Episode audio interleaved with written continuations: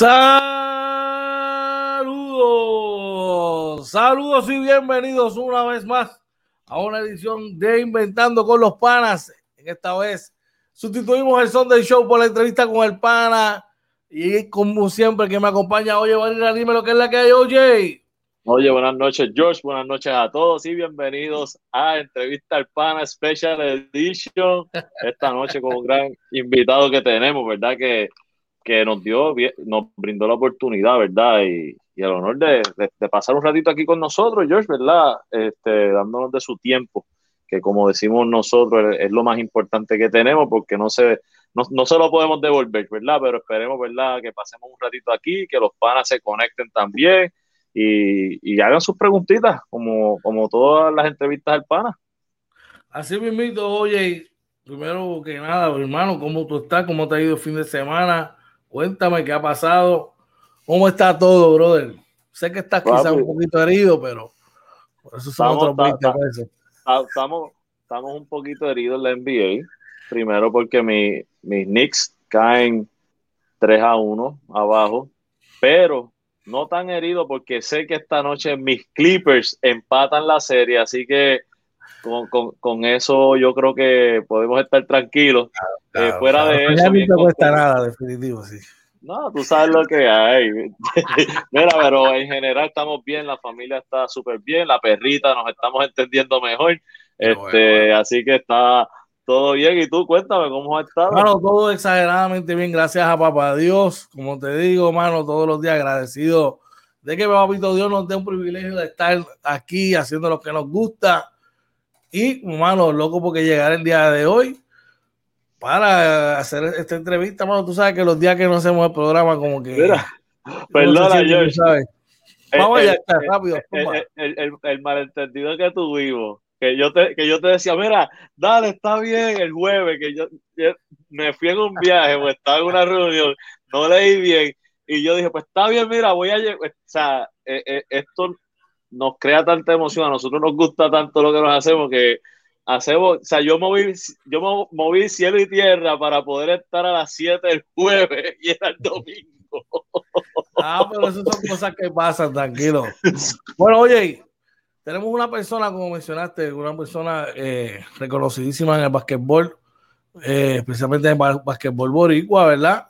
Un, una persona, mano, que, que, ha venido desde abajo hasta situarse, ¿verdad? En la liga, brother, de baloncesto superior, baloncesto profesional. Y, mano, un tipo súper humilde. Cuando lo contactamos, no tuvo un no para con nosotros. Mano, sin más preámbulo, vamos a traer con nosotros a, al entrenador en jefe de los Leones de Ponce, Will Helms, Will Cannon. Bienvenido, Will. con, con aplauso y todo, papá. Claro, claro. Ay, Durísimo. Mira, eh, muchachos, gracias por tenerme aquí con ustedes. Para mí es un gran placer. Este, eh, eh, le he dado un poquito de palo a lo que está, a lo que el proyectito que tiene, así que me gusta mucho y Muchas gracias por esta oportunidad de estar aquí compartiendo un ratito con ustedes. Gracias, gracias, a ti, gracias hermano, a ti. Como te mencionamos, gracias a ti porque, como te dije, dijimos fuera del aire, uno puede tener los millones del mundo pero y comprar muchas cosas, pero lo único que no puede comprar es el tiempo y agradecido de más que esté con nosotros, de verdad. Dímelo, oye. Mira, eh, igual, gracias, Wilhelm, como te habíamos dicho ya. Este, George, permíteme un momento para ir al chat rapidito. Vamos allá, vamos antes, a echar antes, antes, sí. antes, de empezar de lleno acá, mira, y es que está por ahí Goofy, el patrón Reyes, dice los Knicks haciendo que eh, los que no, que no saben. Entonces el Soto me pregunta qué es eso de tus Clippers, y es que Soto, los Clippers son mi segundo equipo. Yo tengo dos equipos de muchos años, los Knicks y los Clippers. Por ahí está nuestro amigo Giovanni Martínez, nos dice saludos. Papi, eso lo vamos a discutir este martes, tranquilo. Okay, Giovanni nos dice saludos y muchas bendiciones, mis panas George y Orlando. Como dice Javif, en esta vida lo más importante es el destino, no el camino y la velocidad a la que se recorre. La vida no consiste en una carrera en la que ganen más rápido, sino que debemos aprender a caminar y a disfrutar los pequeños detalles del día a día y de la vida en general poco a poco también llegaremos al mismo destino y además habremos disfrutado y aprendido por el camino. Tremendo mensaje, Giovanni, por ahí también Soto, Soto nos dice, Walter Hodge y el ONU, equipo quedó campeón en África. Eh, Giovanni Martínez nos saluda también a, a Wilhelmus y Joel Vázquez saluda, ¿verdad? Este, nos saluda a todos por ahí. Ah, mire, también se reporta William Memo Reverón y dice, Will, saludo, un abrazo, mi hermano. Saluda a Giovanni, saluda al gran Memo. Claro que sí. Claro que sí, hay que recordarle que este martes, este martes a las 7 de la noche, hora de Puerto Rico, nos visita, ¿quién más? Que está, que está el palo, el primer MVP, el primer campeón de la BLA, de la Basketball uh, uh, League of Africa, Walter Hodge, así que no se la pueden perder, va a estar compartiendo un ratito con nosotros, porque la, la diferencia de, de, hora es mucha, va, a ser algo un poquito breve, ¿verdad? Porque tampoco podemos abusar definitivamente. El, el puertorriqueño y boricua, Walter Hodge. Eso es así, papi. enseñando tu bandera siempre, papi. Siempre, siempre orgulloso este, tenemos a alguien más por ahí en el chat. Sí, nos dice Goofy, una pregunta rápida a Wilhelmus. Dice, ¿qué equipo de NBA le gusta y jugador favorito a Wilhelmus? Rápido, rápido te tiraron ahí para yugular, Will. Pues mira, la realidad es que tengo un equipo favorito, como les mencionaba fuera del aire, simpatizo desde que eh, se iniciaron los Brooklyn, los Brooklyn Nets, porque nací en Brooklyn y desde chamaco tengo una anécdota que sigo a los Phoenix Sun, pero es pura eh, estaba viendo unos uno highlights juego de Boston contra Phoenix. Lo estoy viendo porque Boston, obviamente, pero no juego viejo, era para el tiempo de Paul Westphal y da la casualidad que cuando estoy viendo el video, este, este chamaco blanquito que su apellido es con W, metió como 50 puntos en el juego, me relacioné, jugaba de Phoenix, resulta que después se convirtió en el dirigente de Phoenix era Paul Westphal, que en paz descanse, y desde entonces le sigo la tablilla a los, a los pero eh, no tengo un equipo per se, eh, año tras año voy viendo quiénes son los favoritos, analizo los juegos, los veo completos, y no los veo con ese máximo. Me gusta que todas las series se vayan al máximo, que los juegos sean cerrados, y como no, hasta el día de hoy todavía no he puesto dinero, pues los veo bien relax. Definitivamente. Bueno, Will, vamos a arrancar con, materia, ¿verdad? Y, comenzamos. Eh, mencionaste que naciste en Brooklyn, pero ¿de dónde eres originalmente? ¿Y dónde comenzaste a, jugar basquetbol o comenzaste con el basquetbol? Pues mira, eh, nací en Brooklyn por pura casualidad. Eh, soy producto de una madre soltera, Rosa Teresa Cruz Jorge, de, la cantera, de la cantera de Ponce. En ese momento, eh, por una razón familiar, mi madre decide irse a los Estados Unidos. por un acto, tal vez yo podríamos decir de rebeldía, si la palabra, ¿verdad? Este, habita, y por eso es que nazco en, en, en Nueva York. Pero ya antes de cumplir el año, estaba de vuelta en Puerto Rico y pues, ¿sabes? No soy nacido y criado en Ponce por casualidad. Eh, criado completamente en Ponce y, estudié todo, ¿verdad? Toda mi vida en Ponce y comencé mi, mi, carrera artística o mi diversión y pasión por el juego en la ciudad de Ponce, eh, en la playa de Ponce, primero en Amarín, y luego entonces pasé a la organización de del Ponce desde prenovicio y ahí me mantuve. Brutal, brutal. Ok, eh, eh, siendo verdad, ya como sabemos, siendo de Ponce, ¿verdad? Y, sabiendo lo competitivo, ¿verdad? Que siempre ha sido el pueblo ponceño, ¿cómo fueron esos años en las categorías menores? Eh, mira, eh, el, yo nací en, en, el baloncesto a través de las canchas, ¿verdad? En, los lugares donde vivíamos. Yo vivía en Ponce yo viví en Los Claveles, Diego, las Américas son residenciales y el centro de todos los residenciales, tú sabes que es las canchas de baloncesto. Eh, así que yo nací dentro del baloncesto, soy ponceño, así que lo que mucha gente conoce como que el ponceño es competitivo, yo no lo puedo eh, identificar de la misma manera que la gente porque yo me crié en ese ambiente. Eh, yo vengo de una cepa, ¿verdad? Eh, que una vez conozco el juego ya más a fondo, ya después de los 12, 13 años, que empiezo a evolucionar, tengo la bendición de caer en un programa bien organizado, bien estructurado, que muchas personas conocen, el dirigente Mario Rivera, sus apoderados eran, o los que llevaban ¿verdad? la organización eran el doctor Ronald Amí, que en paz descanse, el doctor Paike Arroyo, Simpson, Barita, Brizola. O sea, era una organización bien estructurada y de ahí de esa cepa es que sale nombres como Toñito Colón, Charlie Lanauce, Julián Rodríguez, Tony Caballo, Baraco Acollado, Pedro Cintrón, Fabián Pérez. Entonces, eh, la, la cepa de nosotros tuvo la bendición de que, de que caímos eh, un buen grupo a los 13 años, todos juntos, y tuvimos la oportunidad de lograr muchas victorias en muchos campeonatos. Y pues eso se incluyó en nuestro DNA. Y entonces, cuando ya llega el momento que Papá Dios nos da la oportunidad de subir al baloncesto grande, al baloncesto superior, pues ya nosotros no veíamos el juego de otra manera que no fuera buscando es victoria. Claro, cuando llegas al baloncesto grande te das cuenta que no es tan fácil como hacerlo como, hacerlo como decirlo. Este, y ahí es que empezamos a ver las cosas. En, en, mi categoría menores yo tuve eh, a Carlos Mario Rivera como dirigente, pero cuando llego a grado, a grado 11, recibo una beca deportiva para la Academia Víctor Rey en Ponce y paso por las manos y menciono esto porque no quiero dejar reporto el nombre de Wichi Correa. ¿Ves?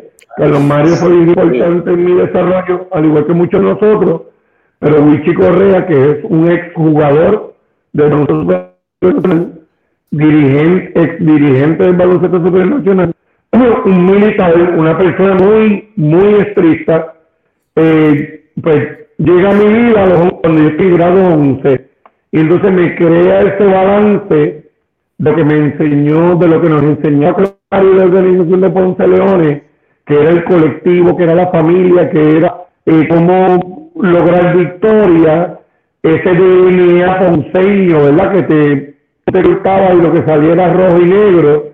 Pero entonces Wichi era más detallista en el, individuo, en el trabajo individual, ofensivo y defensivo. Cómo saber trabajar tú con el balón qué destreza tenías que mejorar ofensivo y defensivamente. Y yo creo que de cierta manera eso fue gran base eh, para poder establecerme en superior y aunque yo juego superior, juego de temporadas, pero yo no fui un caballo, yo no fui una estrella, yo fui un modelo del baloncesto. Eh, eh, y, y el poder sobrevivir tantos años, yo creo que fue base de ambos coaches eh, el conocer el juego de diferentes maneras, del lado colectivo, del lado individual, eh, del, eh, de la parte ofensiva y de la parte defensiva. No puedo dejar pasar por alto que justamente el año antes de que a mí me ofrecieran la oportunidad de firmar superior, también tengo la oportunidad de jugar primera categoría con 18 años, este, era una que en aquel momento era de hombre, y la juego junto a Johnny Caraballo, nos vamos a jugar a Pueblo de Villalba y nos dijo Tuco Bulgo, que era otro militar más, una persona bien civilizada, bien estricto, había que caminar por la línea porque si no te cogía por este, y yo creo que esas personas son la bendición que uno tiene en la vida, eh, deportivamente hablando, ¿verdad? Y en este caso baloncelísticamente hablando, que te dan este balance para cuando puedas subir al baloncesto superior nacional, me dieron la oportunidad de tal defenderme y poder sobrevivir 18 temporadas. Wow. Brutal, brutal, brutal, Este, yo creo que básicamente tú estudiaste, mencionaste dónde, qué escuela estudiaste. ¿Cómo fue tu jugaste escuela superior? Pues, ¿sabes? ¿Tú jugaste escuela superior específicamente? Sé que tuviste una beca de, de, de escuela, me imagino escuela pública, escuela privada, pero háblanos porque es un básquet bien competitivo, Will. Ese básquetbol de high school es un básquet bien competitivo y quizás en esta época de ahora no, por muchas razones, ¿verdad? Que podríamos tener otro programa, podríamos hablar, porque yo pienso que eh, antes la competitividad en el por ejemplo, el novicio, en, en, juvenil, en cada pueblo había un equipo, y si acaso dos, y ahí iban, iban 60 y los 60 podían hacer el equipo, pero podías coger a las 12. Ahora no, ahora hay 5, 6, 7 equipos por clubes y yo creo que la competitividad pues ha, bajado porque se segrega, pero en el, baloncesto escolar es diferente, ¿ves? Porque cada, hay muchos colegios que están sólidos, muchos programas públicos. En tu caso, ¿dónde estudiaste escuela superior? ¿Dónde comenzaste la superior? ¿Seguiste y dónde estudiaste entonces en la universidad? En la escuela superior yo estuve grado 10 en la escuela Doctor Pila, que tengo que, mencionar que en aquel tiempo, estamos hablando de los 87, 88, eh, la escuela, la competencia, el nivel eh, competitivo de la escuela pública no tenía nada que envidiarle al sector privado, a los colegios. Lo que sí podíamos ver era las oportunidades en aquel momento de exposición que te daban los colegios porque viajaban, iban a San Juan, ¿verdad? Y hacían, eh, había una estructura adicional aparte, ¿verdad? Sin restar yo soy producto de, de la escuela pública yo vine a estudiar en colegio privado 11 y 12, pero hoy te fe de cuál es la gran diferencia a nivel académico, a nivel disciplinario, tú sabes, a nivel de, de, poder eh, darle seguimiento a los estudiantes, ¿verdad? Eh, lo que es la escuela pública versus eh, la escuela privada. Yo sé, y estos son comentarios que a veces caen, ¿verdad? Pueden caerle más a ciertas personas. Yo sé que hay mucho heredero hay muchas personas que sacrifican su tiempo, personas que tienen trabajo, ¿verdad? De ocho horas y salen de su trabajo para dedicarle tiempo a en las escuelas públicas. Yo lo sé, pero no todos tienen ese privilegio. ¿eh? Entonces, yo no tengo la diferencia. Tan pronto yo pasé de escuela pública a escuela privada, yo lo que te puedo decir es el control que había en horario, en el trabajo que iban a hacer, que hacíamos nosotros como estudiantes, eh, las tutorías, el seguimiento de las notas, la orientación de que tú ibas a hacer cuando terminara eh, eh, high school, las prácticas, obviamente las facilidades, tú tenías unas facilidades cautivas para que los estudiantes pudieran trabajar. Ya en aquel momento, inclusive, eh, podíamos hacer un poquito de físico, tú sabes, eh, que no estuviera necesariamente relacionado con el un poquito de pesa, un poquito de, tú sabes, estamos hablando mucho tiempo atrás, pero ya existía esa visión. Eh, y obviamente, pues, al estar en, en, colegio en aquel tiempo, pues nos podíamos mover en agua y nos llevaban a torneos en diferentes lugares de Puerto Rico, porque pues tú sabes, los colegios privados pues tenían ese poder, ¿verdad? Tenían esos recursos. Yo mientras estuvimos, mientras yo estuve en escuela pública, yo podía jugar todos los torneos de Ponce. Eso yo creo que era una de las grandes diferencias. En aquel momento te tengo que decir que, que los Pepilas, la escuela de Las Delicias, eh, Ponce High, a nivel de talento, y sus coaches no tenían nada que envidiarle a los coaches de, de todo se resume a los recursos que te ofrece eh, las, te ofrecían las instituciones. Pues claro, si tú tienes más, más recursos, pues más tú le puedes ofrecer, puedes sacar al estudiante atleta, ¿ves? Este, yo creo que eso es una de las grandes cosas que a mí siempre me, me dejó impactado. Y yo creo que todavía al día de hoy tenemos que mejorar. Aunque veo que como ha crecido la población eh, de entrenadores, al igual que ha crecido la población de coaches, vemos que hay más personas involucradas en el deporte, por consiguiente estas personas, tanto en escuelas privadas como en escuelas públicas, pues tienen, ¿verdad? Se, preocupan por el taller, por hacerlo bien y ofrecerle unas herramientas a todos pero, pero como quiera, yo creo que todavía el sector privado, las escuelas privadas, los colegios privados, le llevan un poco de ventaja. Dímelo, oye. Sí, mira, rapidito en el chat por ahí, este dice eh, Ángel Soto dice, somos de New York, Brooklyn, o sea, nacimos, somos boricua. Eh, Alfonso López dice, ponse en la casa. Lo demás es parking, no es ser competitivo, es ser el mejor. Tacho, no, monseño, monseño. También Kevin Figueroa dice, ponse ahí. Y el Tali Talavera dice, saludos y bendiciones a todos a 51 grados Fahrenheit allá por Denver, Colorado. Creo que es que está nuestro amigo Tali. bueno. Eh, saludos a todos seguimos por aquí. Wilhelmus, háblanos entonces de, cómo se presentó esa, esa primera oportunidad de entrar allá a lo que sería el profesionalismo, baloncesto superior. ¿Cómo, te llegó esa primera oportunidad? ¿Cómo fue la experiencia? Cuéntanos todo. Mira, este, es bien curioso porque nosotros, y no sé si la generación de nosotros en aquel momento, te voy a hablar de mi caso y de mi entorno. Cuando nosotros eh, estábamos jugando en las categorías menores y, por ejemplo, llegó la oportunidad de la beca deportiva y, llegó y, estábamos en, los Leones de Ponce y ganábamos campeonatos. Eh, yo no recuerdo nosotros hablando de voy a jugar Eso, eso, eso no fue, eh, eso era un, eh, esa no era una visión. Nosotros jugábamos el juego por divertirnos, porque era nuestra pasión, porque nos enamoramos del juego. No te estoy diciendo que esté bien o esté mal, lo que te estoy diciendo es que esa era nuestra realidad.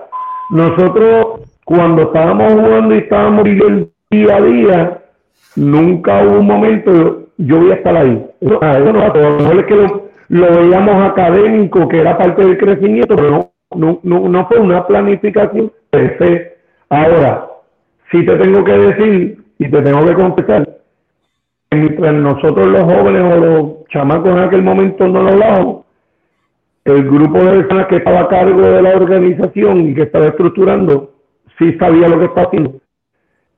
Y nos estaba llevando por el camino con el Claro, nosotros nos enteramos después, nos vamos dando cuenta. ellos, habían, ellos habían creado esta fábula de talento, ¿verdad? Eh, esta finca de talento y ellos poco a poco iban reconociendo quiénes eran los que tenían el potencial para subir a los nivel y esos eran los que ellos mantenían. Inclusive mencionaste algo, algo ahorita bastante curioso. Nosotros quedábamos campeón pasó eh, no quiero sonar como los niños que caemos mal pero nosotros tuvimos la oportunidad de ganar, de ganar seis años corridos en las categorías menores, seis años corridos. O sea, y, y, y, varios años, se me escapa el número, pero varios años fueron invictos, o sea, quedando campeón de Puerto Rico. Yo sé que otro equipo, yo sé que otro, sí, yo sé que otros equipos lo han logrado, ¿verdad? Pero nosotros, pues gracias a Dios, lo, hicimos seis años, ¿verdad? Este, tenemos que añadir que cuando Johnny y yo nos vamos a la primera Villalba, Johnny Caraballo y yo, eh, es la primera vez que jugábamos para otro pueblo, o por lo menos que fuera Ponce, y, fue lo que me empezó a dando, darle la base, sin yo darme cuenta, para el baloncesto superior nacional, preparándome para el baloncesto superior nacional, que tenía que cortar el cordón umbilical porque todo era rojo y negro, Eso era lo único que, esa era la gringola que yo tenía. Entonces, cuando Johnny llamó a primera categoría Villalba, que nos trataron con mucho amor y mucho cariño, nos recibieron brazo abierto, eh, es la primera vez que Johnny y yo logramos el campeonato de Puerto Rico sin la sombra de Carlos Malo, de la organización de Charlie, de Toño, de Julián, de, ¿entiendes? O sea, para Johnny y para mí en aquel momento fue una satisfacción muy grande porque lo hicimos nosotros.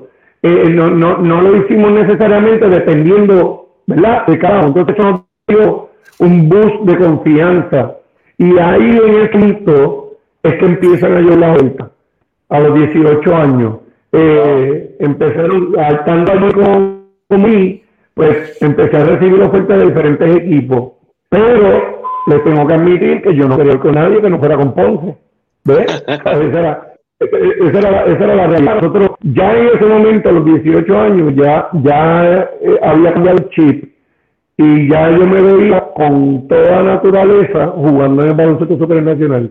Ya yo no tenía duda en ese momento, o sea, ya era un paso adicional que tenía que dar. Y ni yo ni los muchachos teníamos duda, lo íbamos a hacer porque pues, lamentablemente veníamos creciendo así con ese buque que habíamos llenado y, y las cosas se habían dado de esa manera. Podíamos recibir una galleta en el camino y a lo mejor nos cuenta que no podíamos, pero nuestra mente estaba ya en el chip preparado para eso. ¿Qué pasa? Cuando llueven, llueven las ofertas, eh, como ya tuviste a mencionar, todos queríamos estar en Ponce, ya Ron, Ronald Arroyo, Flecha Rodríguez, Tato Meléndez, que son la organización que había hecho eh, de las categorías menores, ya nos había vendido el concepto de que íbamos a ir, había puesto el nombre a la organización, el, el apodo, éramos los monstruos, para que tengan una idea. eh, sí, sí, nosotros tenemos una camiseta que decían los monstruos y, y, hacemos este, y entonces eh, la idea subir a superior y ese mismo grupo era el campeón también, esa, esa era la intención. Pero ¿qué pasa? Lo que no se puede platicar es que el baloncesto superior tiene sus jugadores y tiene sus caballos y tiene su dueño de equipo que era un caballo también, que era Agustín Díaz, en paz descansa, o sea, no, hay que hacer una carta de, presentación de Agustín Díaz, porque sabemos que hay que decir este, entonces, cuando sucede eso, llega el 1989, ya Toño había firmado en el 87, Julián en el 88 y en el 89 había espacio para firmar, firman a Charlie. Agustín, a través de Doctor Lamy y Pai Carrero y los muchachos, nos hacen el acercamiento y nos dicen, van a estar aquí nosotros, ponen polito, practican todos los días y le vamos a dar un contacto de reserva. El año que viene subimos a uno y el otro año subimos a otro y así seguimos. Porque yo estaba para tal vez a los 19 o 20 años. Pero ¿qué pasa? Me está llegando lluvia de oferta. Yo me sentía ready para jugar. Yo me sentía preparado. Había quedado campeón de la categoría sin el grupo. Está esta cosa del orgullo. Y yo digo, no, pero si yo lo hice solo, ¿sabes? Porque, porque yo tengo que esperar. Y ahí es donde tengo la bendición, ¿verdad? Porque mucha gente en ese momento lo vio como algo, como, como que me desesperé, pero tengo la bendición de firmar. Tomé adentro de los maratonistas de Coamo por muchas razones. A pesar de que hubo muchas ofertas, primera era que era lo más cerca que me quedaba de Ponce. Mira si lo de Ponceño me venía jodido que yo, me, yo, yo, yo, me voy, me voy para Coamo porque era lo más cerca que me quedaba de Ponce. ¿Ves? De los que me habían hecho oferta. ¿Ves? Porque San Germán queda muy cerca también, pero, pero no me había hecho oferta. Así que me voy para Coamo por eso. Segundo, yo y Rosario, que era su dirigente, Eri Frontera, que era su apoderado, llegaron en casa yo estaba jugando la guerrilla, yo vivía en las Américas Housing. Y llegaron a mi casa sin avisar, se pararon en la cancha, me llamaron y me llevaron a mi casa y hablaron con mi mamá en la sala sacaron la polo, sacaron la gorra, me la dieron, pues me enamoraron, tú sabes. Pues entonces ahí yo dije, no, aquí es que yo quiero estar. Me hablaron de la proyección, de, lo, de cómo veían las cosas. Llamé a, a Ronnie a mí que se lo ha mencionado mucho, él era como, él es de estas personas, estos angelitos que te llegan el día, uno de los apoderados, y hasta hace poco que falleció lamentablemente, siempre fue como mi, yo le decía a mi papá, pero él se enfadó y yo no entendía por qué, y es que él quería que yo le diera que era mi hermano mayor, no ser tan viejo. Era, como tu mentor, era tu mentor. Sí, era mi mentor, era, era mi mentor. Entonces a él fue que yo lo llamé para que me ayudara, porque yo creía que yo había tomado el tiempo para asegurarme que todo estaba en orden. Resulta que el, el apoderado de Frontera era dentista, Ronnie y mí era dentista, se conocían, Y ahí es que empieza la nueva historia en Mucamin. Ahí es donde yo paso a los maratonistas de Coamo y empiezo mi carrera en el baloncesto superior. Tengo que confesar, mi segunda casa, mi segundo pueblo, me, me dan un cariño increíble, hice grandes amistades, pero un proceso al momento yo creía que yo estaba preparado, pero no. Cuando me tocaba ponerme el uniforme de Coamo con un tapón, mientras yo iba a jugar contra otro equipo, no ningún problema. Los días que me, jugaba, me tocaba jugar contra Ponce, el cuerpo me pesaba. ¿sabe? Eh, eh, yo, yo no sé describirte, era un proceso muy difícil. Y cuando tenía que jugar en el Pachín, ustedes no tienen idea. A, 19 años, tú estás acostumbrado a sangrar el rodillo, ya le pusiste un poquito de tinta amarilla porque son colores de Coamo, y yo tenía que salir allá afuera a jugar contra mis panas, mis hermanos, mi, mi gente que toda la vida me vio. O sea, era un, eh, fue, de este balance, pero entonces lo que yo digo es que todo eso fue lo que me fue preparando y me dio esa fortaleza, ¿verdad? Que fue estructurando para lograr sobrevivir en el balón superior durante 18 años, el hoy día poder ser coach, ¿verdad? El haber pasado por diferentes facetas en, baloncesto, ¿verdad? Como gerente general, como asistente, como asistente también, porque yo fui asistente, eso es parte del proceso. Así que, así que eh, eh, eh, eso es parte del proceso, de la historia de cómo es que yo llego al, baloncesto superior. Oye, cuando, cuando, dejamos hacer los títeres, te gritaban, te gritaban. Esa, era mi pregunta. no, tienes idea. Mira, papá, cuando, cuando yo cuando yo empiezo superior todavía, yo vivía en las Americas Housing. Que quede claro, mi primer año yo no me hospedé en Coamo, eso es cosa. Yo no, yo fui para casa. Y yo no, tenía, ah, yo no tenía carro. Ah, pues, yo tenía un primo, yo tenía un primo que me empezó a dar ponga las prácticas, Walter, gracias Walter por toda esa ayuda.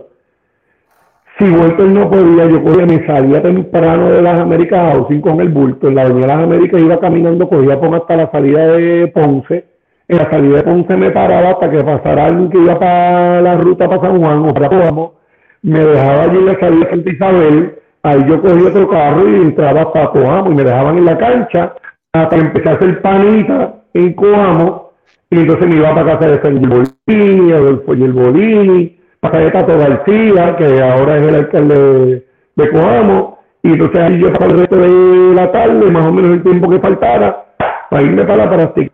Así yo lo hice el primer año. Después entonces también, tú sabes que los veteranos abrían y nosotros teníamos a Frankie Hernández. Frankie Hernández, veterano del grupo, vivía, trabajaba en Ponce y me empezó a dar PON también y me empezó a ayudar en ese proceso. Pero yo en la American Housing y cuando yo salía de los juegos contra Ponce, que a veces perdí, ¿verdad? Lo tengo que decir lamentablemente lo digo bajito. Eh, eh, cuando llegaba a las Américas era bullying. Recuerdo como el día, como el día de hoy, que un día le robamos un juego en el Le sacamos un juego y le ganamos. Pues, para, mí, fue campeonato, de manera de decirte. Y, y, y voy para las Américas, para las Américas, y para con este orgullo y nosotros tenemos unos vecinos que siempre nos estaban dando cariño, que eran Andy y Y cuando voy subiendo, me, tiraron hasta con balde de agua, me, me, me,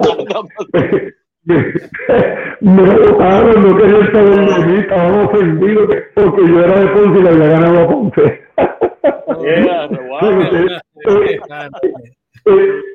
y por, por, eso, o sea, nada de lo que me digan del fanático ponceño me extraña porque yo vengo de ahí, yo lo viví todo. Cuando era chamaquito, yo en la bicicleta, en la pinera, los panitas, íbamos corriendo para buscar la guerrillita y de momento veíamos los leones estaban practicando y nos metimos a la práctica y nos parábamos en la esquinita y estaba la esquina del bullying, tú sabes, la esquina de los, analistas, este, hablando y nosotros chamaquitos ya estábamos al lado de acá escuchando, o sea, que ya yo sé cuando yo estoy ahí escuchando, dando práctico en el camerino, con mi de ropa, yo sé lo que puede estar pasando allí, tú sabes, porque muchas de las caras, todavía están, allí, este, son, siguen el equipo, tú sabes, así que.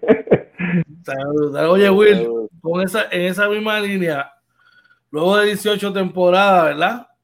Eh, donde fuiste un especialista defensivo, impactabas el juego mayormente del lado defensivo, pero como tú dices, fuiste un obrero.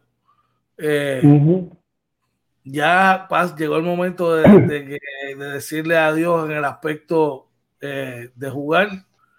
Y ahí es que viene, ¿verdad? Es que comienza tu carrera como técnico. Explícanos, digamos, ¿verdad? Por esa ruta de cómo fue la transición de ese proceso. Pues mira, yo dejé de jugar en el 2006. Eh, y siempre aprendí esto de uno de, los pros que yo conozco. Yo creo que este pro se lee Johnny Caraballo, el que lo menciona. Eh, yo dejé de jugar, yo no me retiré porque los, retira, lo, que se retiran son los caballos, ¿verdad? mantengo los pies en la tierra y, y, y ¿verdad? Y estoy consciente. Pero yo, yo dejo de jugar en el 2006 porque yo me había dado la aventura, ya yo veía, ¿verdad?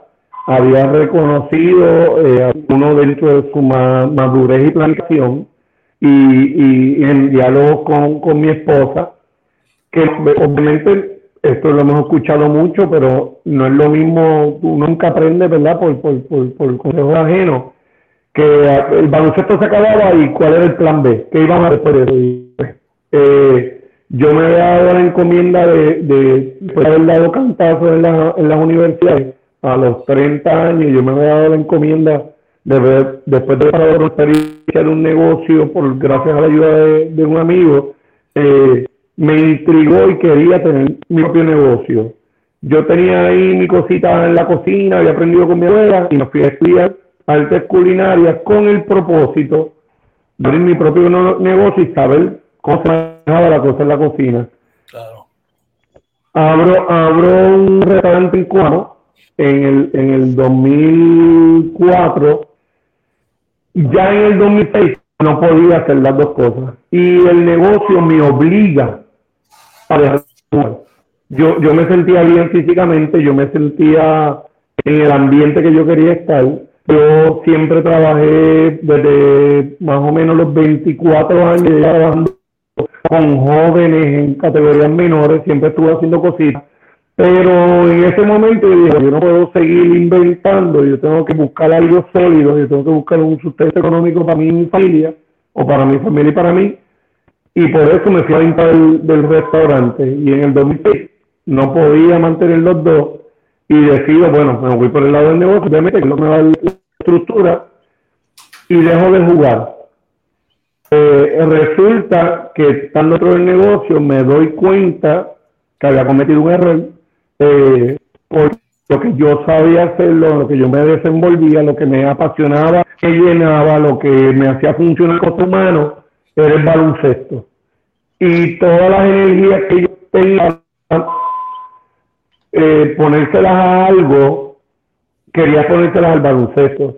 Eh, empecé a tener muchas altas y bajas en el negocio, eh, tuvimos momentos bien, bien, buenos, bien buenos, bien buenos, pero no, no me llenaban y entonces pues de nada, además está decirle que opté por vender el negocio y volver al baloncesto. Y ahí es donde me meto de lleno en la Liga Sub-25 y empiezo a hacer todo este proceso de las categorías menores, me meto en el colegio Sagrado Corazón de Ponce por ahí es donde empieza la zapata, ¿verdad? Eh, de, de, de, de, el coach, ¿ves? Obviamente tengo un hermano eh, que es mi mentor, que es un caballo, que es menor que yo, pero cuando yo empiezo a jugar en el, en, en el, en el 2000, perdóname, en el, en el 1982, 83, a dos años, el que siempre estaba de la mano conmigo era mi hermano del medio, que es Alan Colón, porque a mí me dejaba porque era pequeño. Pues mientras yo estaba jugando, Alan se iba desarrollando como coach, lo cual no sabía tampoco, porque le encantaba el juego, el trato de jugar, era, era, era este, lo que hacía era coger y tirar la de tres nada más. Y entonces, empezó a desarrollarse como coach. Pues cuando yo decido irme en la línea, mantener activo en el baloncesto en diferentes facetas, ahora me da la oportunidad de donde quiera que el coach, pues, yo era su asistente.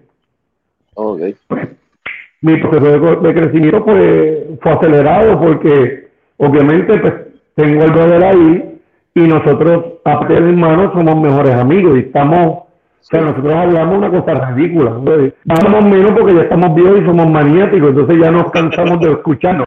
Pero, pero, pero, pero, eso, pero eso ha sido toda la vida, o sea, constantemente. Y entonces, el día 24 horas de baloncesto con mi mentor, porque tengo un mentor, porque Alan estaba acelerado, adelantado mil años luz en el baloncesto, y yo lo que, yo, todo lo que él me daba, yo lo captaba, porque gracias a Dios el baloncesto me dio una estructura, y yo entendiendo, aunque yo tenía mi propia personalidad, yo tenía mi propia forma de ver juego, lo iba captando y cogiendo la, cogía las buenas mañas y las malas mañas, la Y entonces eso fue lo que me aceleró el proceso hasta que llegó el momento que ustedes conocen, que fue cuando empezamos a proyecto en toma. Nítido, brother. Tremendo. Dímelo, oye. Mira, entonces, eh, háblanos mm. de esa primera oportunidad de regresar al baloncesto superior nacional ahora, ¿verdad? En esta vez, pero como dirigente en propiedad de un equipo.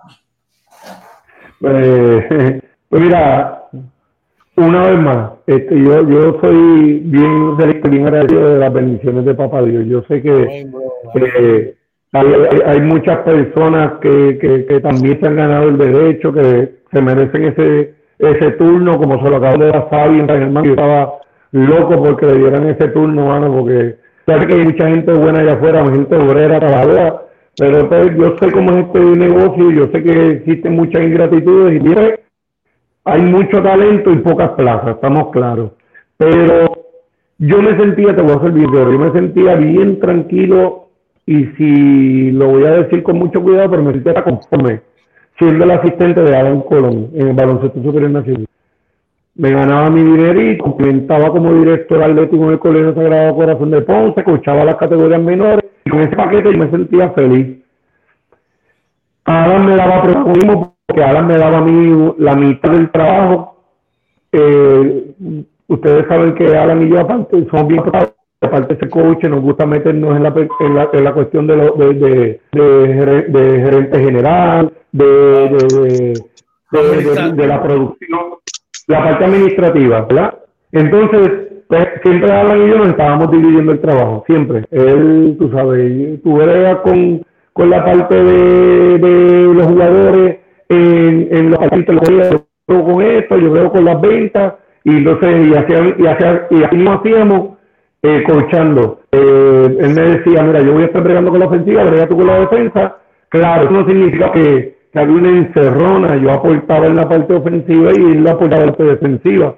Pero me daba, y entonces ahora me soltaba la tabla y muchas ocasiones era lo que yo dije, y vámonos, ¿sabes? Así que ya él me estaba, eh, él estaba hablando conmigo lo que Carlos Mario hizo con él, porque Carlos Mario hizo con él lo mismo le dio rienda suelta para que se convirtiera en coach, aunque fuera asistente.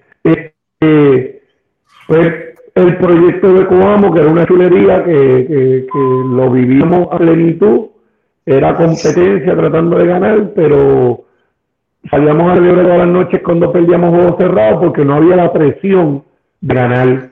¿Ves? Teníamos un, núcleo brutal de talento joven allí. Y, y, y, la gente tiene que entender que lo que estoy diciendo va de la mano con eso, porque tú tienes que identificar talento, tú tienes que no sentir presión para poder funcionar, tú no puedes estar eh, eh, eh, tratando de analizar cada pequeño error, tú tomas nota y trata de no cometer ese error muchas veces, pero tú tienes que creer en algo para que se dé, y en Coamo nosotros tuvimos eso, nosotros tuvimos rienda suelta, haciéndolo bien. O sea, tú asegúrate que lo estás haciendo bien. El resultado en algún momento tiene que llegar. Pero entonces, ¿qué pasa? Pasamos a Guada porque lamentablemente como nos quedamos cortos del presupuesto, ¿verdad? La, la, la, la, demanda económica para llevar el proyecto donde queríamos pues no, no, lamentablemente no se podía hacer un Coamo, estamos dispuestos a hacer un Coamo, lo que pasa es que vino la bendición. Había una limitación. Claro, claro, claro, claro. Pero vino la bendición de, los santeros de Aguada, de Wilson López, y, y, compraron el proyecto, porque así fue, no fue que compraron el equipo, compraron el proyecto. Ellos nos dijeron, si ustedes vienen y ustedes aplican, aplicaron allá, eso es lo que queremos. Ah, pues fantástico. Pues nos fue de show. Ahí fue la que tuvimos que la gente le decía a Disney, que inclusive hubo días que habían a Mickey Mouse y ese tú sabes. Este, pero, pero, lamentablemente duró un año. Eh, la, la administración tuvo otra visión, eh, lo cual se les respeta. Dieron un paso hacia adelante sin estar con Alan y conmigo y fue un balde de agua fría. Fue, fue uno de los momentos más difíciles en mi carrera, o sea, desde jugador hasta el momento. Les tengo que decir que fue, fue un... Estábamos en shock, no lo entendíamos. Nosotros, el, brother a lo mejor es más, cuidadoso con esto, pero yo, yo le entendía lo que estaba haciendo. Yo, o sea, no, ¿cómo es posible? Nosotros lo habíamos hecho todo bien eh, todo, o sea, todo. O sea, nosotros no habíamos fallado en nada, pero nada, pasó. Eh, resulta, y ahí es que yo vengo con lo que empecé con las bendiciones de Papá Dios. Lo que pasó con Aguada no, no fue una decisión de Aguada, fue una decisión de Papá Dios, porque Papá Dios tiene algo más grande para nosotros. Y, y el brother pasó a Fajardo a dirigir un equipo con Carlos Arroyo, con Filiberto, con Ricky Sánchez, ¿sabes? El Brasil seguía creciendo, ¿verdad? Eh, y yo estaba a punto, estaba dándome a puño con, con, con Felo, eh, y, inclusive Felo, eh, uno de los candidatos para asistente era Mandy Cancel, Mandy, un abrazo. Eh, Mandy es mi pana, mi hermano. Este, y ahora estamos en esa negociación y llega la llamada de San Germán. Nosotros habíamos trabajado con el programa eh, de la selección de la federación, el brother yo, eh, con así tontos, este, haciendo trabajo con los muchachos, con el, con el con el equipo B, tú sabes, trabajando, aprendiendo, pasamos por las manos allí viendo de cerca colmo, eh, vimos ¿verdad? El poco tiempo que estuvo vimos el pino, o sea, vimos todo este, viaje y vimos los chamaquitos, Jorge Rosario en ese momento estaba bien de lleno y aprendimos cosas. Ah, oye, seguíamos absorbiendo y empapando empapando. Entonces, Fernando Quiñones, que trabajaba también con el, con el plan B de la selección, que era la selección B, eh, que había, trabajó de la mano con nosotros, le gustó, eh, le gustó cómo trabajaba Alan, cómo trabajaba yo, y surge la situación de San Germán y el teléfono. Y me ofrecen me a, a, a bregar con la situación de San Germán. Tenía que ponerme dos corros, tenía que ir en general y coach, e iban a poner un síndico que eh, tenía la bendición de ya haber, iban a nombrar un síndico que ese síndico eh, para mí, para, para mi placer y mi gusto, fue apoderado de cuando yo jugué con San Germán en el 2001 y 2002, Carlos Carrero. Así que, o sea, se, se alinearon los proyectos. Y hermano, esto está de show, tú sabes, y gracias a Dios, eh, pues, tuvimos el año, claro, no empezamos bien, eh, fue un año duro, un año que de alto tuvimos unos cambios que yo sé que al sol de hoy todavía se cuestionan, pero lamentablemente, ¿verdad? Los que estamos ahí adentro por el bienestar de la organización, de los equipos, pero uno tratando de hacer trabajo y velando por los intereses de todo el mundo, había que tomar decisiones y en esa yo no tengo miedo, yo no titubeo. Y se tomaron las decisiones que se tenían que tomar y es algo con lo que yo vivo todos los días y eso es ley de vida. Yo, si yo voy a fallar o la voy a pegar, tiene que tener mis condiciones y en aquel momento yo era el yo era gerente general y yo hice lo mejor posible. Hicimos los cambios y gracias a papá Dios, el primer año logramos llegar a un séptimo juego eh, con los campeones de Puerto Rico y los tuvimos ahí, tuvimos ahí Camelo, este, pero pues eran los campeones de Rico, después se convirtieron en campeones de Puerto Rico. Ese fue mi primer año y yo creo que fue un año, yo logré bachillerato, maestría, doctorado un solo año, porque fueron, ¿verdad? Pero, pero, pero todo viene por la base, vino por la base de las categorías menores, vino por la oportunidad que me dio Alan, vino por el trabajo escolar, vino eh, por la Liga Sub-25, que yo fui apoderado de la Liga Sub-25, que eso fue era el proyecto de Floyd, y eso le dio trabajo, o sea, le dio taller a mucha gente, incluyendo este servidor. O sea, cuando yo llegué a la Liga de San como, como dirigente y gerente general, a mí no me extrañaba, o sea, yo estaba en el agua, o sea, yo, porque toda la estructura eh, me había preparado para ese momento. No mencionamos que en el 2011 yo fui gerente era con maratón de Coamo, cuando Pedro Cintrón fue dirigente, pero Cintrón, Fabián Pérez y Fernando Blanca eran los, eran los coaches, el apoderado de Rafael Beniel y, eh, y yo era gerente general. Y por ahí, por eso, eso ya entonces mi relación administrativa, con los maratonistas, por eso es que después entonces en el 2013, después de festival, es que entonces Alan y yo presentamos el proyecto como lo. Brutal, hermano. Brutal, hermano. De verdad que excelentísimo. Dímelo, oye. Mira, por ahí saluda Joel Vázquez, dice los maratonistas de Dean Borges, Pipoca Viana, Pablito, Cambrelén, Baracoa, etcétera. Wow, también así mismo, así mismo. Orlando Varela, saludos. Y Orlando Vara tiene una preguntita, pero esa la vamos a hacer más adelante porque va, va más o menos en línea con una que tenemos nosotros más adelante, así que ya mismo la tocamos. Claro que sí. Seguro, seguro. Bueno, dímelo, oye. Yo creo que va a sí, y voy yo por acá. Oye, Will, no hay nada mejor que hacer lo que amamos, ¿verdad? Y más aún en nuestro pueblo, en nuestra tierra háblanos de tu experiencia cuando decides firmar a Ponce, cuando llegas a Ponce, brother. Mira. Mira papá, sacaste el doble 6 rápido. Oye, no, eso fue otra, la emoción yo la sentí acá en tu abajo. De verdad que, se, que, eres, que eres, tú eres tan ponceño como yo, como oye y yo somos arecibeños, papá. Mira, deja acomodarme. Deja acomodarme. duro, duro, duro. Mira, este, mira, justamente fue, fue, fue duro. Fue, ¿por qué? Porque la primera oportunidad de ser coordinador de San Germán, porque la experiencia fue divina, por no decir la palabra que queremos decir. Eh, la interacción con el fanático, la experiencia que vivimos, la relación con los jugadores, el proyecto, o sea, lo que aquello proyectaba para el futuro.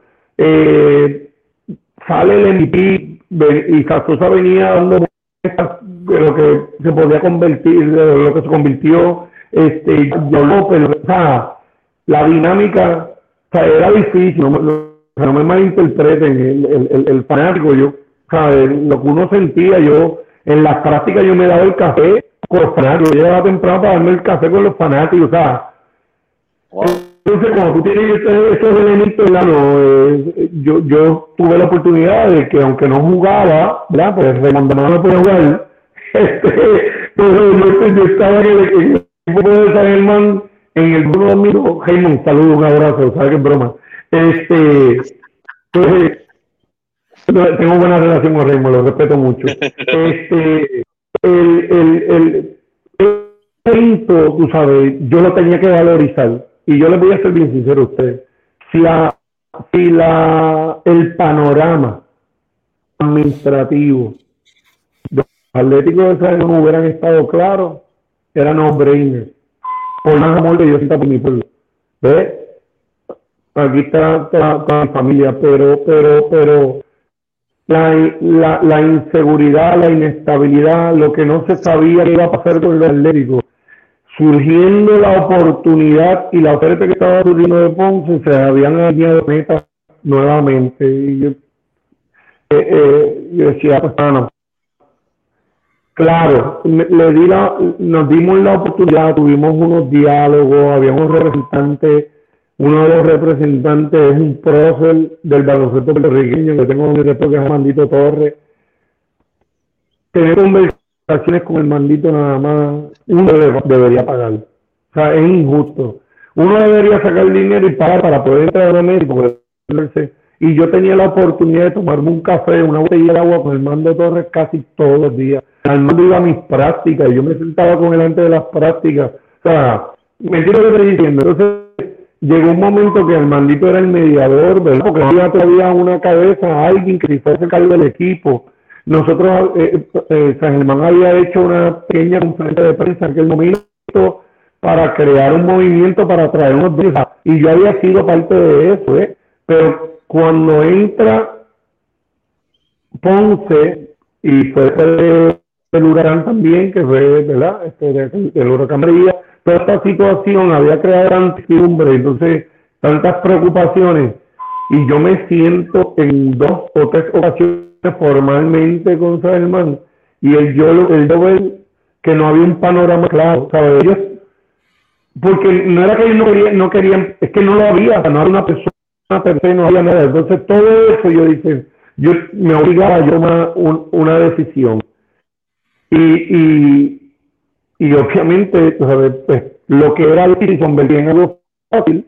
Yo decía, pues papá, Dios me lo está poniendo de frente, ¿verdad? Aquí pues, está la oportunidad de vida y, y mucha gente, claro, los amigos cercanos, lo conocen el baloncesto, los que saben de las ingratitudes y las exigencias, me dijeron, pero tú estás loco venir para acá que exigen que la gente cuestione tanto, que, el cambio no nada, que las banderas, y estabas allí que ya te el del espectáculo. Sí, pero eso que yo me encendí. Cuando empezó a llegar esta data, ahí que yo gano, ahora sí que sí. Yo quiero ir para Ponce. Ese es el que yo. Lo, lo consulté con mi esposa, lo consulté con mi hijo, se lo presenté a mi familia, lo consulté con mi, con mi, con mi con eh, lo consulté con mi mentor, con a mí, les dejé saber y tomé, y tomé la decisión. Todavía el sol de hoy, yo, me parece, eh, yo todavía no realizo, y me imagino que pasarán 20 años antes de yo darme cuenta que yo estoy representando, estoy sentado en la silla donde se sentaron los grandes coches que han representado esa franquicia, que han representado esta isla. ¿Ves? Que estoy una, en una franquicia que es icónica, sin, sin, sin restarle mérito a las demás, ¿verdad? Porque sabemos que cada una tiene su fe y su historia, pero lo que representan los leones de Ponce es otra cosa, ¿ves? Y el, el, el, el, hecho de yo estar ahí, tú sabes, a mí me infla, me llena, pero a la vez me, tiene, me, me, me tengo que hacer un ejercicio para que eso no se convierta en otra cosa que no sea disfrutarlo. ¿Ves? Tú sabes, pues, me preparo todos los días vivo el momento, no dejo que la presión llegue a mi edificio, mi entorno, mi, mi familia me ayuda mucho en eso, ¿verdad? Este, la administración es APRO, Jerry, Oscar y Gaby, sacamos siempre en una misma comunicación, en, mucha comunicación, en una misma página, ¿ve? Y tendremos nuestros desacuerdos, lo tenemos en nuestra familia, pero los tenemos sentados racionalmente hablando y, y, tengo que decir que estoy sumamente orgulloso, eh, bien agradecido, eh, representando a mí eh, lo que es una historia que yo sé cuál es la historia porque yo crecí en esa historia, ¿ves? yo vi, yo fui parte de, ese crecimiento y vi lo como, como, como te desempeñaba. Así que estoy que me encantaría que durara toda la vida, que sé que eso no es real, ¿verdad? Sabemos cómo es este trabajo, muchas veces tenemos que entender que somos abogados. ¿ve? Yo creo que yo rompí la métrica ahora mismo porque voy para mi cuarto año y, y no, no sé todos los días, un coach en una franquicia que no ha ganado campeonato desde su cuarto año. Le doy gracias a Papá que la organización, la administración y el entorno entiende y entiende que a pesar de que no lo hemos logrado, pero estamos haciendo un buen trabajo, pues todo eso yo lo valorizo y por eso yo me reparo todos los días y me aseguro de hacerlo lo mejor posible. Y no hay nada mejor que que aunque, como bien les empecé hablando ahorita, que el hecho de haberle jugado en Villalba y haber jugado en Gojo, y después en otros equipos, te va preparando, ¿verdad? Para, para lo que es esta profesión, porque donde quiera que tú vayas, tú tienes que hacerlo lo mejor posible, con mejor pasión y mejor amor, porque a mí lo más que me mueve después de mi familia es el baloncesto, o sea, eso, con eso hay duda. Pero entonces, tengo a mi familia, tengo el baloncesto y tengo a Ponce. No, no, era tremendo grupo que tienen allí eh, del grupo administrativo, son gente muy, excelentes personas, mucha camaradería, eh, se ve la relación que tienen entre ustedes, que es excelente. Y, me consta, definitivamente, a mí me consta todo eso, de, verdad que sí. Dímelo, Will. dímelo, dímelo, Will. Añádele que, que, que tengo, y ahora, mira, Javier Aponte lo reclutó en San Germán en el 2017 y al día de hoy yo lo que siento es amor por ese chamaco, ¿sabes? Es mi hermano. persona. No, no, Javier Aponte es otra cosa. de que es un genio, que tiene una, eh, una mente privilegiada, ¿verdad? Eh, y ahora hay oportunidad. Pero ¿por qué hago ese hincapié? Porque Fabio Ponte estaba conmigo, pero yo tengo a Johnny Caraballo, que es mi pana, mi hermano, desde los 12 años. Tengo a Toñito, que estamos juntos desde los 12 años. Tengo a Alan Colón, pues que no te voy a decir nada. Tengo a Sammy Pacheco, que es ponceño, lo conozco de casi toda la vida. Y tengo a Marco Pagan ahora, que es un chamaco que vino, o sea, que yo vi todo su crecimiento, porque es de constancia. Y entonces, y tengo el Encarnación, que cuando empieza, acabadito de graduar de la universidad, empieza en el baloncesto superinnacional, empezó con los maratonistas de Coamo. O sea, entiendo, o sea, que el entorno, eh, ¿sabes? Está un ambiente bien familiar. Lo que no puede es, pues, tiene un poco de no se lo digan a nadie. Me disculpan ahí que parece que se fue un momentito la señal dos segundos nada más, dos segundos nada más. Estoy, para que tú veas cómo son las cosas, que, no hay nada que envidiarle a la tierra de uno. Ahora mismo yo estoy en la Florida, yo regreso la, semana que viene y se, fue el internet así de momento, de la nada, para que tú veas cómo son las cosas. Yo vivo en Puerto Rico. oye, Oye, por aquí dice Alfonso López, dice, oye, yo soy lo mejor de dos mundos, nací y me crié en Arecibo, pero llevo una década viviendo en Ponce. También Orlando Varia dice, vacilando, te admiro, Canen, pero el mío es Carolina y espero que te coman los dulces. en, el, deporte todo se vale, en el deporte todo se vale. Claro que sí. Bueno, mira, eh, Will, te pregunta, te comparan con, tu hermano, tienen similitudes, son diferentes. Ahora van a estar de cerca, ¿verdad? En la, en la, en la línea juntos de nuevo. ¿Qué, qué tienes que decirme sobre eso?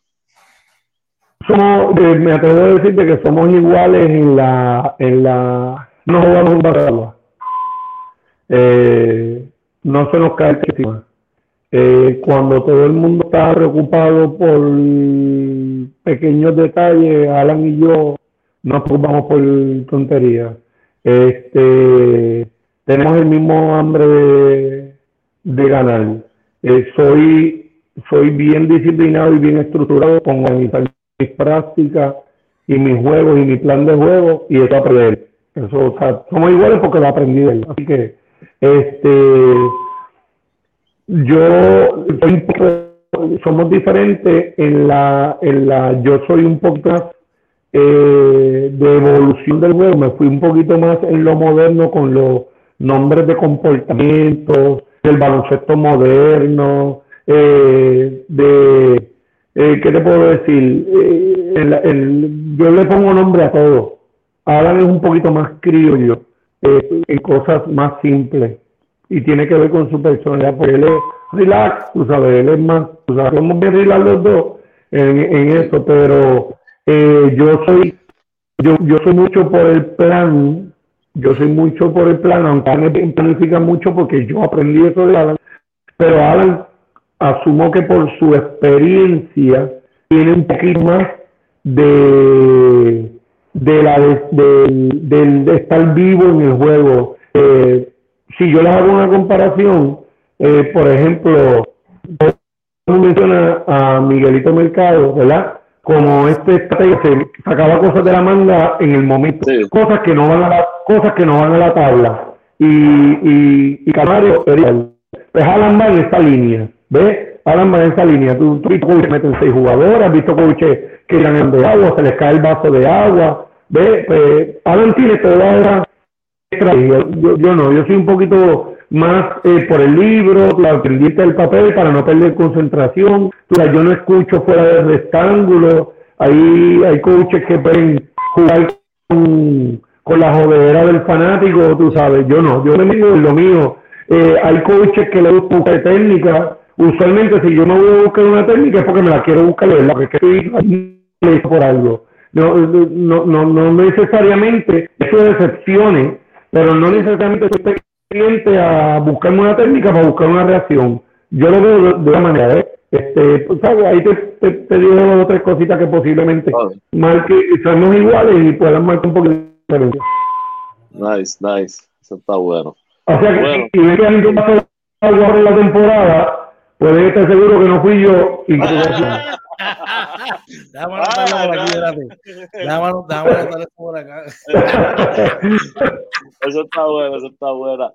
Mira, eh, eh, hablando un poquito y, ¿verdad? Si nos puede contestar algo sobre esto. Eh, este, esta temporada muerta de, de, baloncesto superior nacional ha sido una bien activa.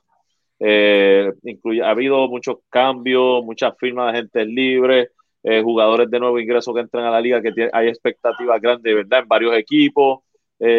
considerando la expectativa de competitividad que tenemos, que, que, que, tiene el fanático, ¿verdad? Me incluyo esta temporada. Eh, ¿Sientes que, que, los Leones han hecho las movidas que tú esperabas para estar en el primer nivel de la liga? ¿O no se ha escuchado lo último de los Leones de Ponce en esta etapa? Los Leones de Ponce me han dado, gracias a Dios, las herramientas necesarias para nosotros poder competir en esta próxima temporada este, y siempre lo, ha hecho, lo han hecho. inclusive yo soy creyente de toda la vida de que el, el, el, cuerpo técnico y la administración tienen que trabajar de la mano y ambas se tienen que entender. Yo no soy creyente de pedirle administración que, que gasten o alguien lo que tienen que hacer. Y en esa línea te tengo que decir que este año ellos han hecho todo lo que, lo que tienen que hacer y, no, y lo han hecho siempre. Ellos han hecho siempre sus gestiones, ellos han hecho sus comunicaciones. Lo que pasa es que el hecho de que nosotros no estemos informando todo lo que nosotros hablamos o todo lo que nosotros hacemos no quiere decir que no hay gestiones que no se hacen. De la gente, a ver, yo, creo, yo soy creyente de que el que se defiende es porque tiene algo que, que esconder. Así que ellos, ellos, ellos siempre han hecho su gestión, ellos siempre están pendientes en ofrecer el mejor, las mejores herramientas para tener un buen equipo, para representar la ciudad, para que la gente vaya y se sienta parte de esto, ¿verdad? Pero lo que pasa es que también sabemos que en este nivel todo el mundo se resuelve entre una cosa y la otra, en momento indicado, calificado, eh, tú, tienes, tú trajiste un caballo, pero otro caballo y resultó que este año jugó mejor que el tuyo. Eh, y, esas cosas pasan, pero y claro, y también puedes traer jugadores que tú tienes una expectativa y lamentablemente pues no se dio, pues, pues no se dio, pues tenemos que buscar otro y tratar de que sea mejor. Y, en esa línea estamos, por eso que no vimos a los Renfro, porque fue un exitazo con nosotros, pues no nos vamos a poder inventar.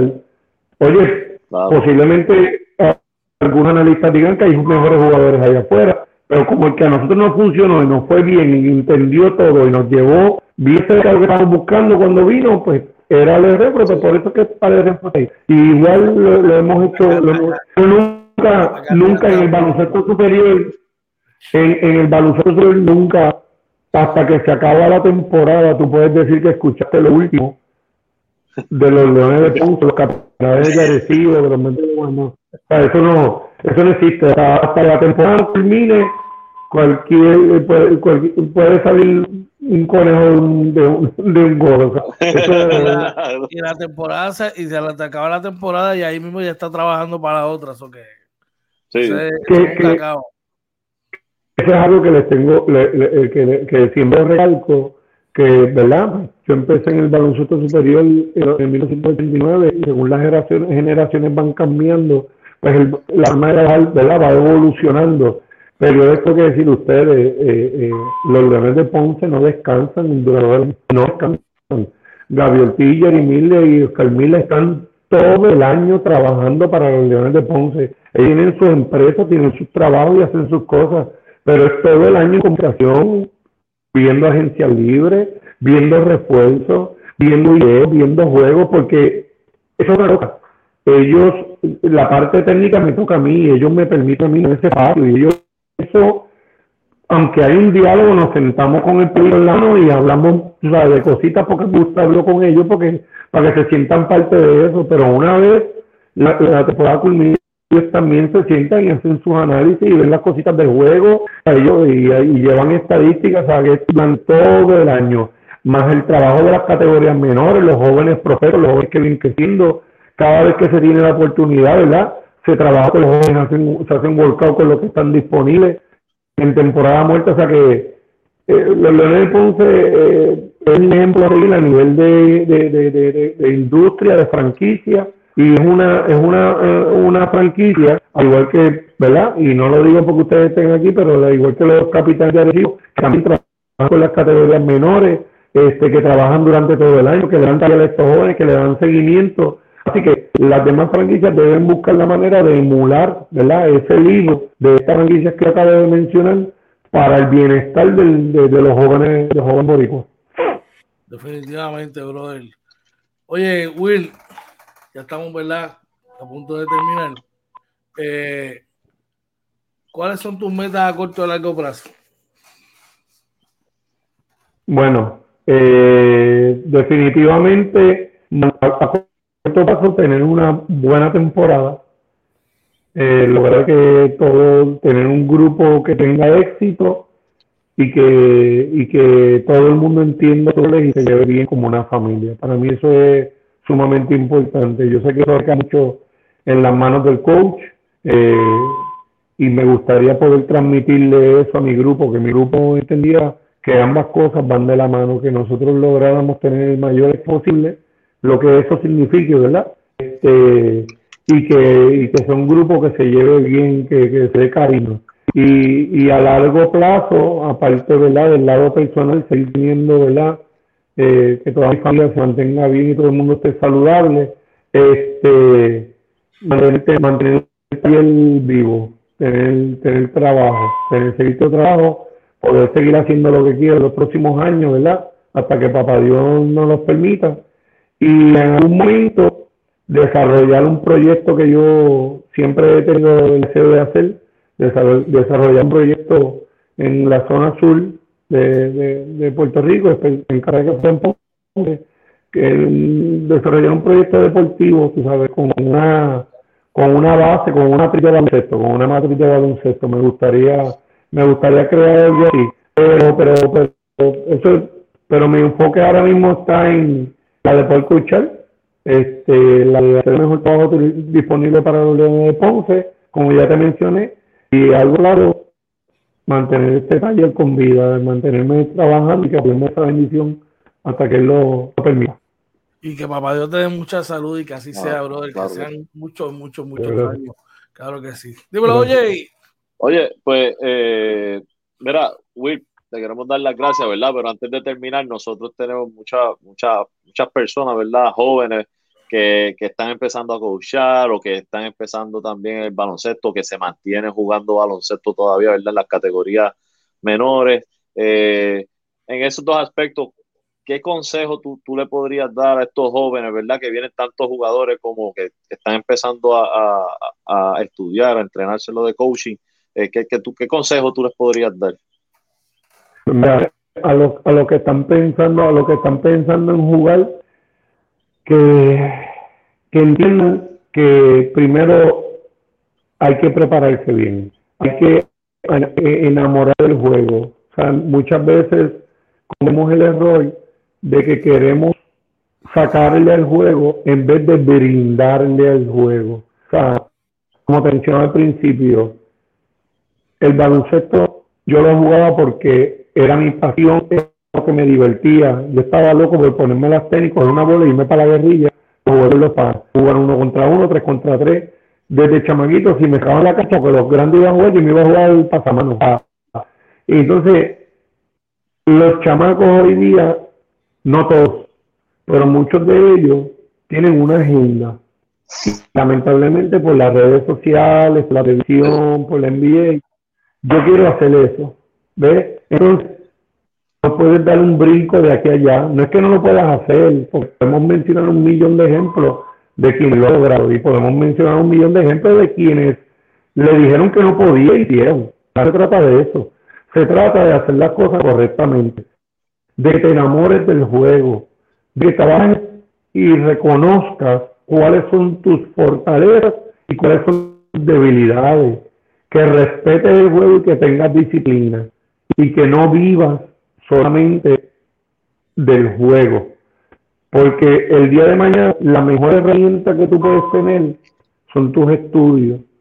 Y el hecho de tú poder tener herramientas en tus manos, tener una confianza de poder seguir creciendo, no te da otra cosa que hacer bien donde que crecer. Porque lo que está es alimentando tu mente y alimentando tu cuerpo positivamente. Y, y, y, el, y la palabra mía para, y la, el mensaje para los coches es el mismo, pero tengo bien detallado. Muchas veces cometemos el error de querer trabajar en el baloncesto, y, y, y, escuche lo que voy a decir, porque amo el juego, pero no, necesariamente porque lo conozco. ¿Ves? Y hemos visto chamacos con mucho deseo de enseñar, pero sin tener la preparación para enseñar al nivel donde quiere enseñar. ¿Ves? Entonces yo tengo que yo tengo que reconocerme cuál es la preparación que yo tengo, cuál es mi conocimiento del juego. Para yo no atrofiar y afectar al joven al que yo estoy enseñando. Si lo mío todavía está al nivel de yo enseñar a tirar con la izquierda, pues yo estoy enseñando a tirar de la izquierda. El día que yo pueda enseñarte, porque ya yo aprendí y te puedo enseñar a hacer crossover y hacer el Eurostep, pues ya yo te voy dando esa herramienta. ¿Ves? Y no pasa con la evolución del juego. Muchas veces hablamos de jugar de la manera correcta. ¿Qué es jugar de la manera correcta? ¿Ves? Pues entonces hay que educarnos para enseñar, conocer todos los comportamientos del juego.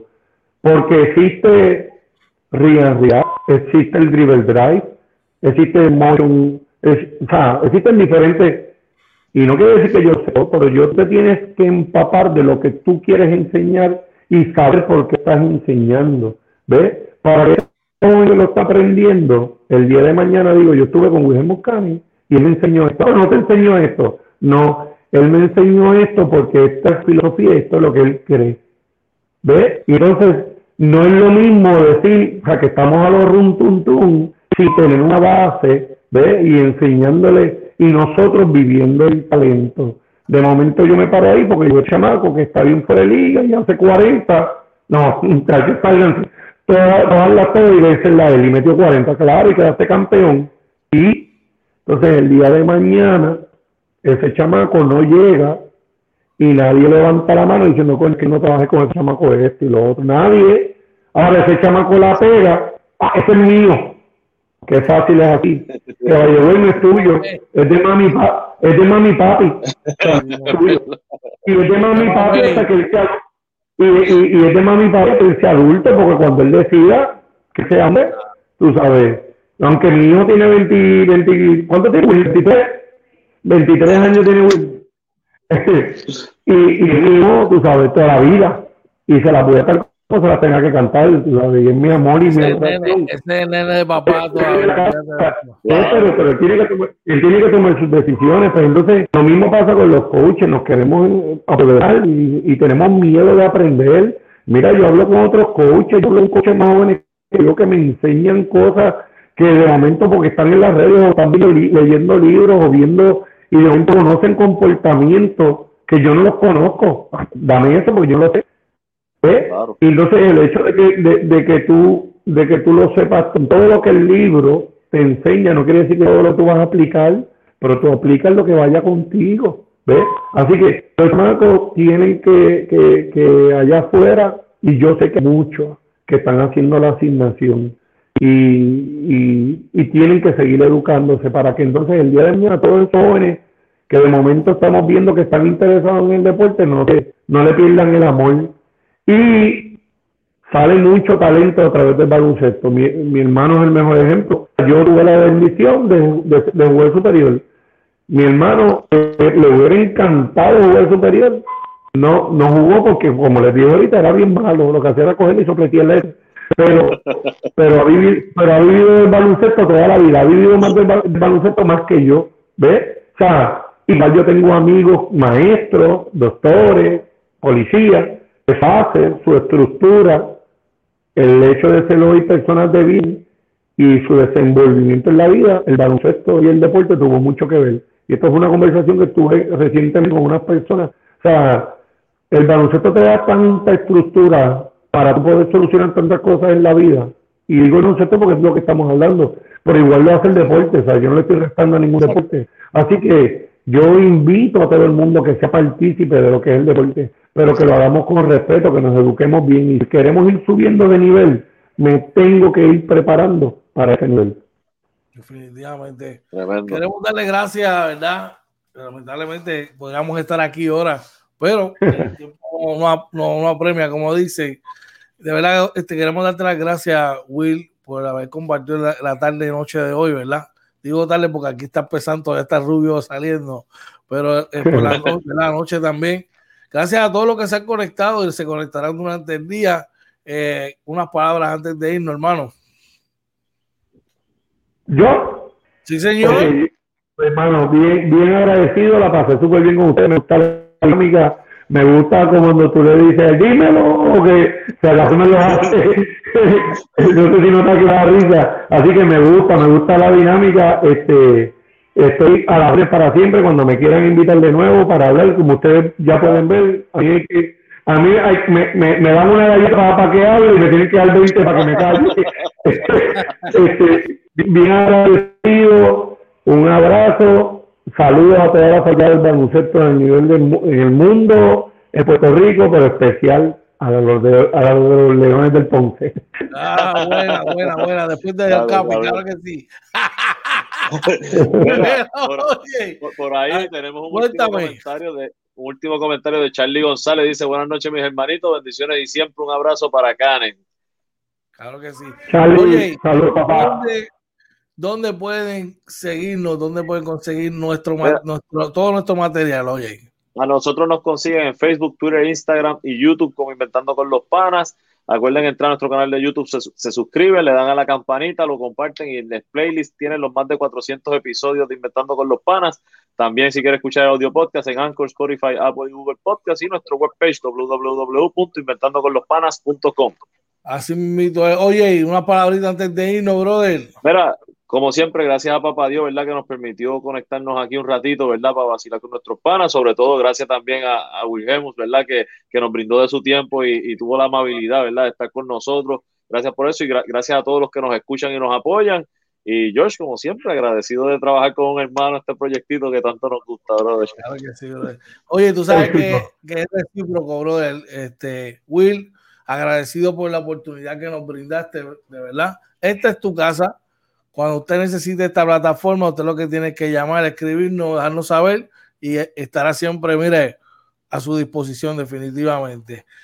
¿Qué, más nos resta decir? Solamente nos resta darle gracias, ¿verdad? A todos los que se han conectado, los que se conectarán durante el día y recordarle que entra en nuestra página de YouTube, bien facilito, se suscribe, le das a la campanita y la comparte con quien está al lado tuyo, tus seres queridos, quien sea.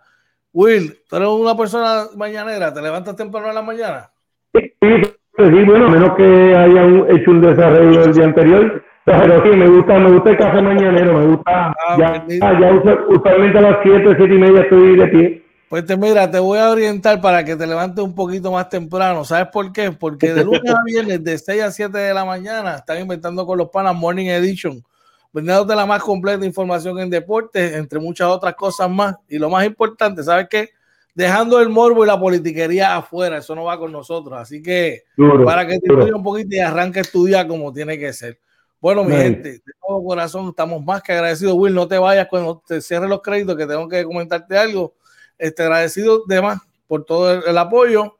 Si estás camino a tu hogar, te diste una cervecita, pasa la llave. Si estás con tus seres queridos, recuérdale cuán importante y lo, mucho que los amo y lo importante que son para ti. Si tienes algo que te está afectando psicológicamente, mira, a un detente, a una reflexión y dale todas las manos a Papá Dios para que vaya delante de ti.